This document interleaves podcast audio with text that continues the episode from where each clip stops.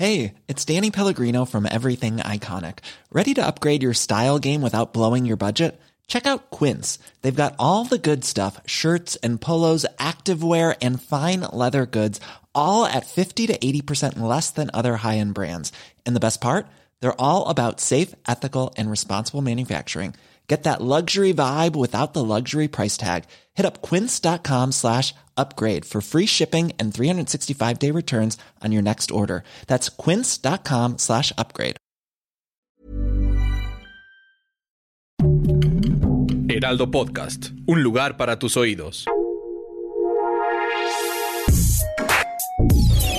Escucha la opinión de Sergio Sarmiento, quien te invita a reflexionar todos los días con la noticia del día. Thank.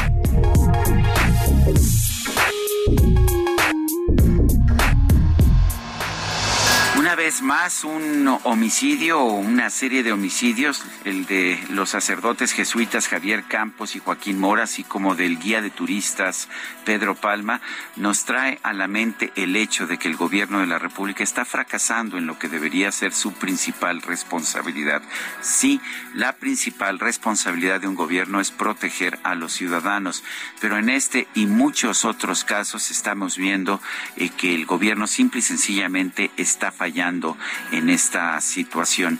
Eh, los asesinatos de estos dos jesuitas, así como los asesinatos de la familia Levarón allá en Bavispe, Sonora, son los que nos, nos traen directamente esta situación, pero tenemos que entender que cada mes están matando a 2.800 personas en nuestro país y es falso lo que nos dicen que todos ellos son miembros del crimen organizado y son parte de grupos que se están enfrentando entre sí.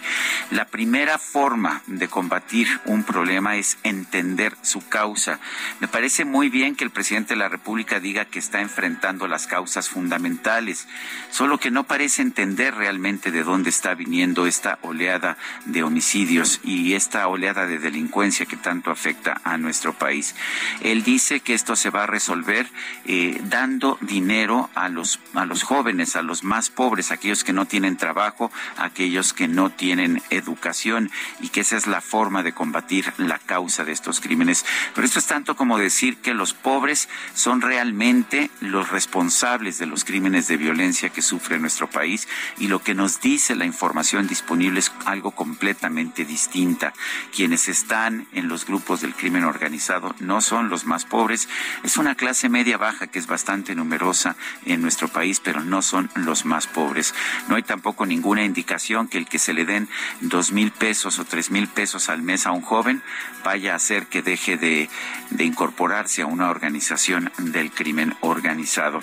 La verdad es que la experiencia en México y en otros países nos dice que la única manera de acabar con la violencia, de acabar con la delincuencia es eliminar la impunidad.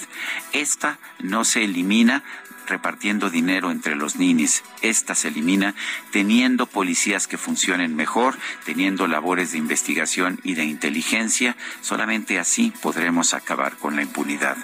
Yo soy Sergio Sarmiento y lo invito a reflexionar.